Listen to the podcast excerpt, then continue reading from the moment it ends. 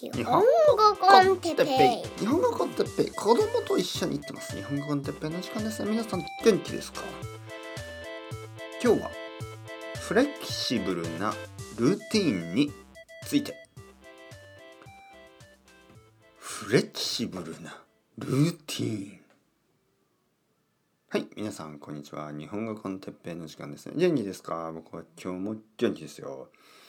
カタカナですね。フレキシブルなルーティン。まあ別に柔軟な習慣って言ってもいいんですけど柔軟な習慣。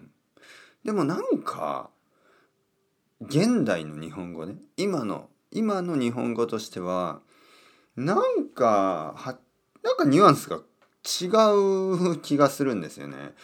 あのいつもあの前もねその話をしましたね。そのカタカナと漢字のね、えー、違い。フレキシブルなルーティン。柔軟な習慣。でカタカナを使うっていうのはなんかこうタイトルにしやすい。そういうことがありますよね。あのうんそうですね。例えばなんか例えばワーク・ライフ・バランスっていう本とかありそうですよね。多分あります。本のタイトルね。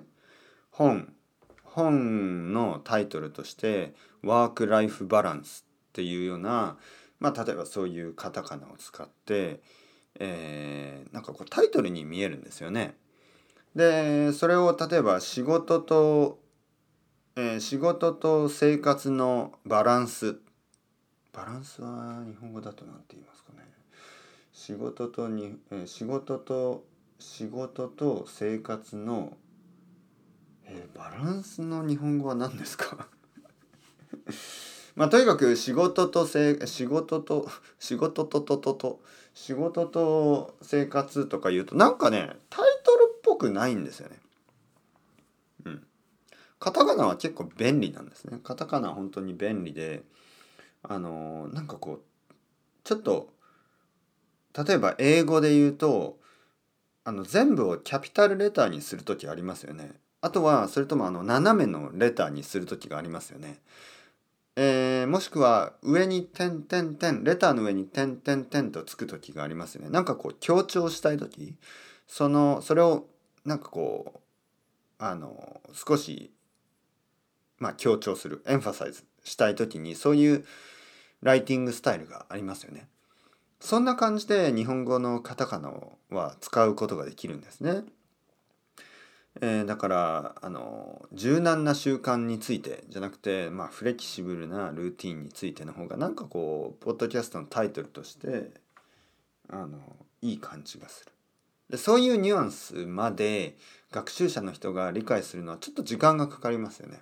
うん、だからあのなんかこういや日本人は嫌だ。カタカナを使いすぎる。日本人は日本語で漢字の言葉があるのにどうしてそれを使わないんですか？みたいなちょっとそういうことを言う人が結構いますよね。上級者の人たちで。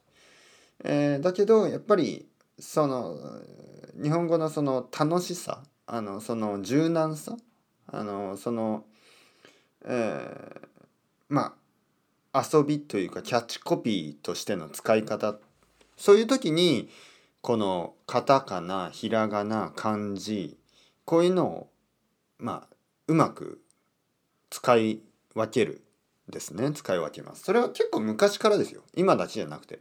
昔からそういうキャッチコピーの作り方っていうのはねありましたから。本当に結構前からね。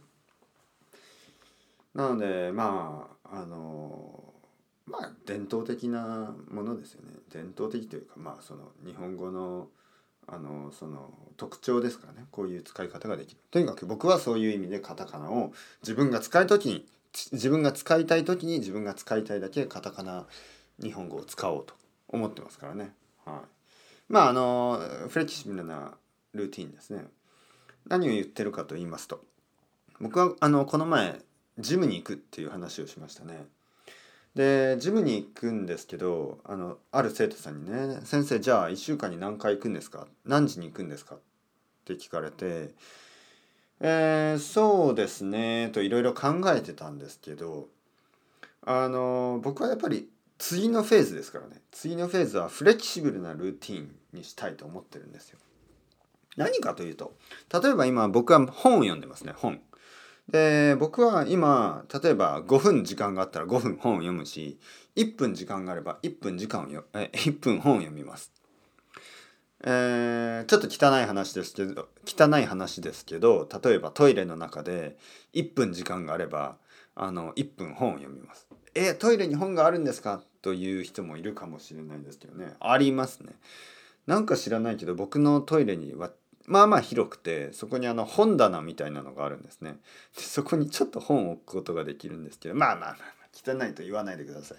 そんなにあの空気の中に汚いものが飛び回ってるわけじゃないのかな飛び回ってるのかなまあまあまあとにかくあのちょっとでも時間があればちょっと本を読め読めばいいんですよそれがどこであっても。えー、例えばいや私は寝る前に30分以上時間がないと集中して本を読むことができませんという人もいるかもしれない。いやいや私は自分の椅子に座ってね自分のデスクでしか本が読めません。そういう人もいるかもしれない。いやいや私はソファーに座ってあの集中して1時間本読みたいです。毎日朝本読みたいです。昼本読みたいです。夜本読みたいです。それ以外の時間や場所は嫌です。そういう人がいますよね、えー、僕だって結構そういうところがありますようんなんかあのー、そうですねあまりそのルーティンに対してフレキシブルじゃない。ね、いや僕はそれは朝じゃないとできない。いや僕は夜じゃないとできない。そういうことが多かった。でもそれを次のフェーズにしたいんですよね。例えばポッドキャストを撮るのも今は本当にどこでもいつでも、えー、撮れます。大丈夫です。10分時間があれば10分撮ります。5分しかなかったらあのビギナーポッドキャストを撮ります。朝でもいいし昼でもいいし夜でもいい。うん。まあ夜11時とかは取らないですけどね。えー、やっぱりそのこれはルーティンだけどフレキシブルにできているそれはね本当に僕はあの嬉しい最強な状態ですね最強ジムもね実はそうしたいんです、えー、僕が行くジムは朝9時から夜11時まで空いてます。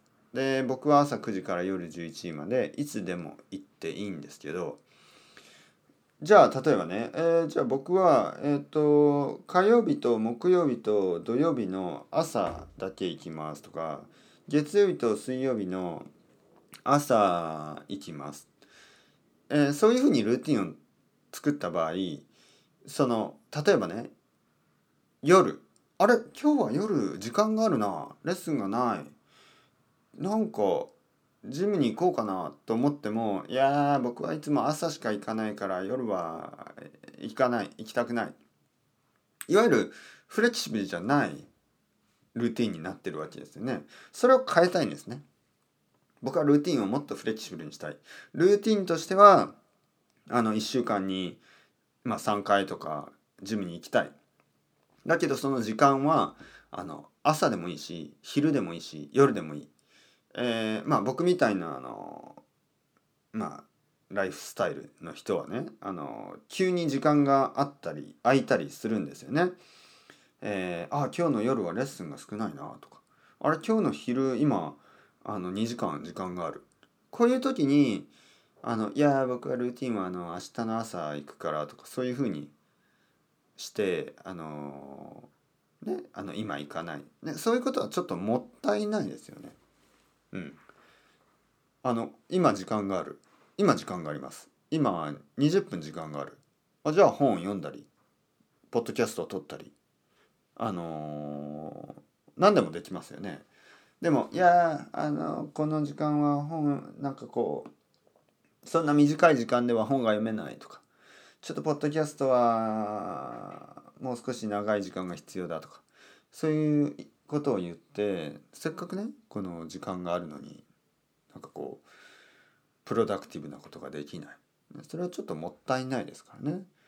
でじゃあ代わりに何をするかというと多分何もしないんですよね。